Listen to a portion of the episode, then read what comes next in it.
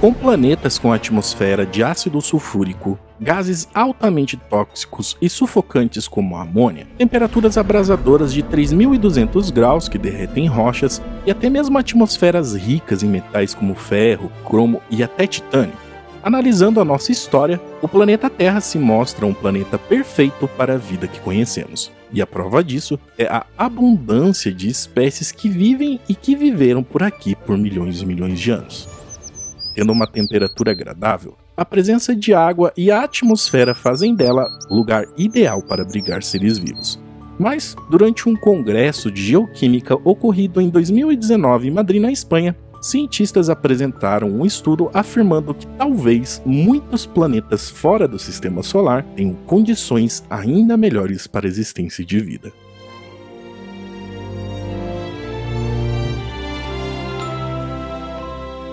Condições em algum desses exoplanetas, com padrões de circulação oceânica favorável, podem ser melhores para permitir vida mais abundante e mais ativa do que a da Terra. Fatores relevantes como a densidade atmosférica maior, rotação mais lenta e a presença de continentes são critérios que também aumentam as chances de habitação nesses planetas e mesmo com uma grande quantidade de planetas hostis encontrados até agora, podem nos mostrar que, mesmo assim, a Terra pode não ser o melhor lugar para se habitar. Isso quer dizer que a vida em outro local pode usufruir de um planeta que é ainda mais hospitaleiro do que o nosso. E segundo o administrador da NASA, By Nilsson, com o telescópio espacial James Webb, nos será revelados os segredos do universo que serão simplesmente estupendos, se não quase avassaladores. Of the universe. Uh, we are going to discover incredible things that we never imagined. And isn't that typical of this team? Where the impossible comes possible. I can't thank you enough on, on behalf of a, a grateful United States government my congratulations to the team. My congratulations to NASA, uh, to our partners. Go James Webb Space Telescope. Mas como nós detectamos tudo isso hoje e como James Webb o fará, é o tema que abordaremos hoje.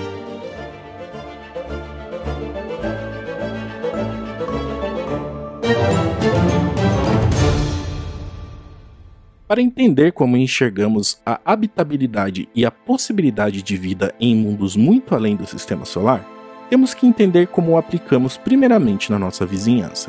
Um exemplo é a Cassini, que em outubro de 2015, quando a sonda fez uma manobra para a qual não havia sido planejada, a nave mudou de rumo e se dirigiu ao Polo Sul de Encélado, uma das luas de Saturno. Com pouco mais de 500 quilômetros de diâmetro, e uma espessa superfície de gelo com mais de 40 quilômetros, era até o momento uma das possibilidades mais promissoras a abrigar a vida como conhecemos fora da Terra.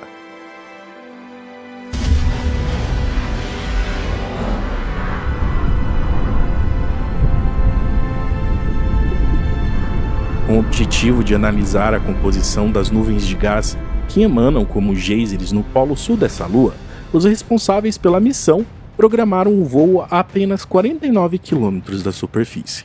A nave, então, atravessou as nuvens de Encélado a 19 mil quilômetros por hora, com uma passagem que durou apenas frações de segundo. A esperança era capturar algumas das partículas de água e outros compostos expelidos pelos geysers. Voando através dessas plumas e coletando amostras de sua composição química, a Cassini identificou altas concentrações de moléculas associadas a um processo que os pesquisadores chamam de ventilação hidrotermal. E como já falamos diversas vezes por aqui, aqui na Terra essas fontes são encontradas no fundo do oceano em fumarolas, e que a vida ali já se provou ser abundante. Na análise da Cassini, o que chamou a atenção nos resultados foram especificamente as moléculas de água, dióxido de carbono e metano. Muito metano. E aí veio o questionamento. Seriam os micróbios que vivem sobre a água e que se alimentam de hidrogênio produzindo metano aqui na Terra? uma explicação para a surpreendente grande quantidade de metano detectada pela Cassini no satélite gelado de Saturno, pois qualquer reação abiótica, ou seja, que não depende de organismos vivos para ocorrer, seria insuficiente para explicar os dados coletados pela sonda. Chamados de metanogênios, a busca por tais micróbios no piso oceânico de Encélado necessitaria de missões de mergulho profundo extremamente desafiadoras.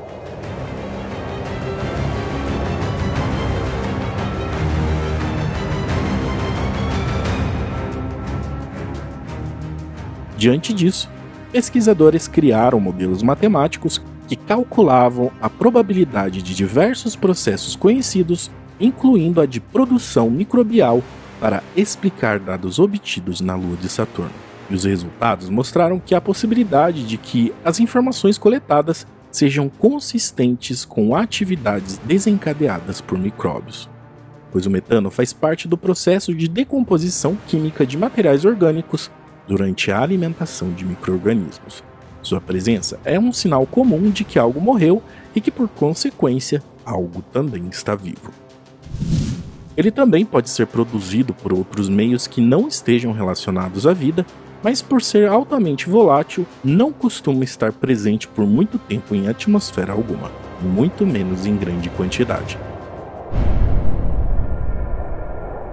Então, Caso esse metano não esteja sendo criado pela vida ou a decomposição dela, deverá ser resultado de algum outro processo que nunca vimos antes e que não ocorre no planeta Terra. E com base nisso, temos uma primeira pista até o momento de que o metano constante e em grande quantidade se torna uma forte assinatura para a identificação da vida em outros mundos. Além de detectar novos exoplanetas, o James Webb e outros telescópios espaciais em Terra também tem diferentes tipos de tecnologia para alcançar regiões onde nossas sondas espaciais não conseguem chegar. E isso é possível graças aos espectros de luz. Com essa técnica, conseguimos ter um resultado parecido com o da Cassini, detectando a presença de gases como metano e outros elementos, sem precisar entrar em contato diretamente com essas partículas. Isso porque toda partícula em contato com a luz tem uma reação específica criando uma assinatura única.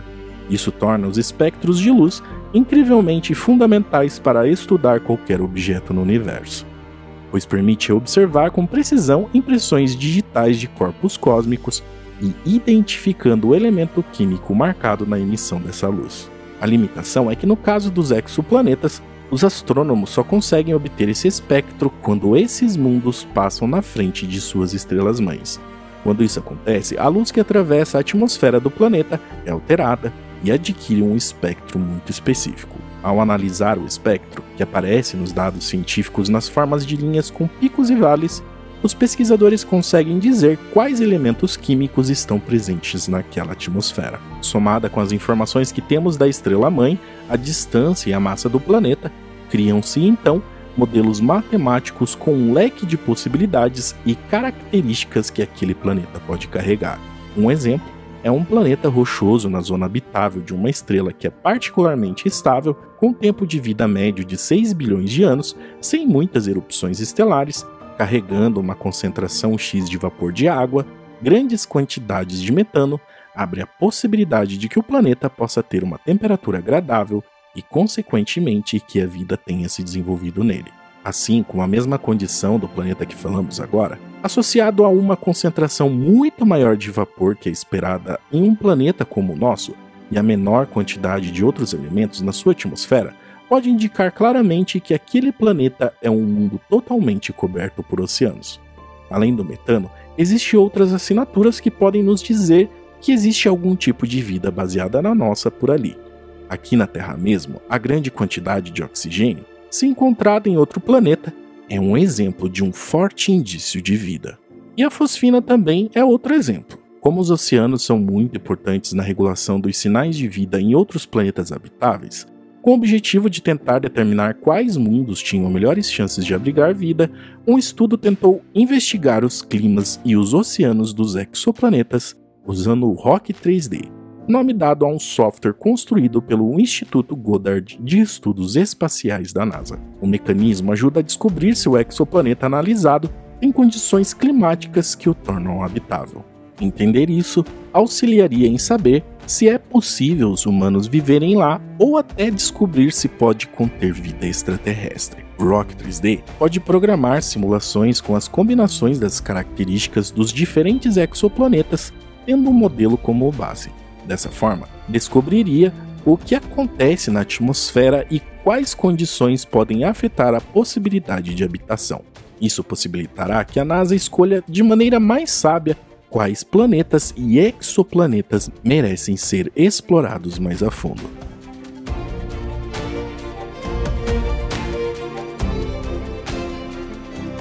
Em um comunicado da NASA, o cientista aposentado Anthony Delgeni afirmou que entender sobre as condições climáticas dos outros mundos aumentam as chances de fazer descobertas úteis. O próximo AB mesmo é conhecido por ser o exoplaneta mais próximo da Terra, a uma distância de 4,2 anos-luz. Ele foi apresentado também como uma solução de planeta habitável pela grande quantidade de água líquida em sua superfície, e acredita-se que seja rochoso pela quantidade de massa.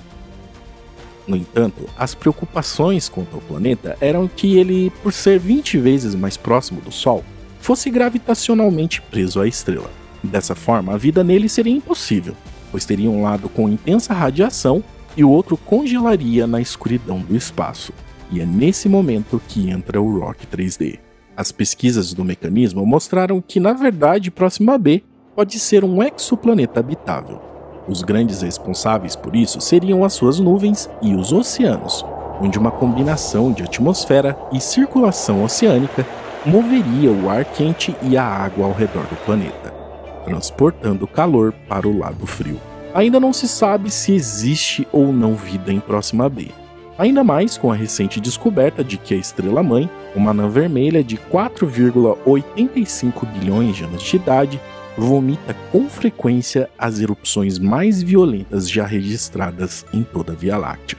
Mas, pelo jeito, o simulador planetário Rock 3D pode ajudar a descobrir. Como podemos notar, mesmo com as distâncias extremamente grandes e as limitações tecnológicas atuais, cada técnica desenvolvida com o passar dos anos cria uma nova forma de enxergar os dados, mostrando sua importância, definindo cada vez mais características de mundos além do sistema solar. Agora com o James Webb, vamos sair um pouco mais da zona de possibilidade, indo mais além onde cientistas esperam coletar linhas espectrais muito mais nítidas confirmando realmente como cada planeta desses é, em detalhes nunca visto antes. Esses candidatos serão investigados com uma imensa riqueza de detalhes, podendo até mesmo nos dizer com alto grau de confiabilidade se algum tipo de vida habita algum desses planetas, pelo menos baseada na nossa. Quanto mais rica em nutrientes for o vapor e a água das atmosferas, mais suprimento de nutrientes esse planeta terá, significando que há mais atividade biológica. E é isso que devemos procurar nos exoplanetas. E se depender disso, o James Webb terá muito que investigar. Pela análise dos mais de 4.800 exoplanetas encontrados até agora, temos pelo menos duas dúzias de planetas fora do sistema solar que indicam serem melhores para a vida do que a Terra. Chamados de planetas superhabitáveis, eles são um pouco maiores mais quentes e mais úmidos do que a Terra, e orbitam um tipo certo de estrela que é mais estável que o nosso Sol. Quando falamos de busca por vida, muitos se concentram na busca por planetas similares à Terra. Algo natural, né? Já que sabemos quando a vida surgiu por aqui, como evoluiu e como se comporta e quais assinaturas elas deixaram em um planeta. Com o passar dos anos e a evolução dos telescópios observando o universo, nos deparamos com um cenário inesperado. Sistemas como o nosso sistema solar não são tão comuns como imaginávamos. Os sistemas mais comuns encontrados englobam planetas que não temos no nosso sistema solar. Isso inclui super-Júpiteres e super-Terras. Isso não quer dizer que existam mais ou menos planetas iguais à Terra, mas sim que com a nossa tecnologia atual, só nos é permitido enxergar planetas maiores. Isso também não diminui a possibilidade de vida. Isso porque, se encontrada qualquer tipo de vida em Encélado, a lua de Saturno, ou em Europa, uma das luas de Júpiter, vai aumentar muito as chances de encontrar algo parecido em outros gigantes gasosos do universo. e colocando a ideia de que existam 100 a 400 bilhões de estrelas apenas na Via Láctea, seguindo a regra que aplicamos aqui no sistema solar, jogando muito por baixo, com pelo menos 1% dessas estrelas abrigando planetas como Júpiter ou superjúpiteres, e que apenas 1% desses planetas sigam o caminho que os planetas seguiram por aqui, ainda é muito lugar para a vida surgir e se desenvolver. Outro cálculo matemático mostra que só na Via Láctea possam existir mais de 300 milhões de planetas parecidos com a Terra. E isso vai de encontro com a nossa concepção de que a Terra é um planeta especial. E se pode não ser especial nem mesmo na Via Láctea, quem dirá no universo?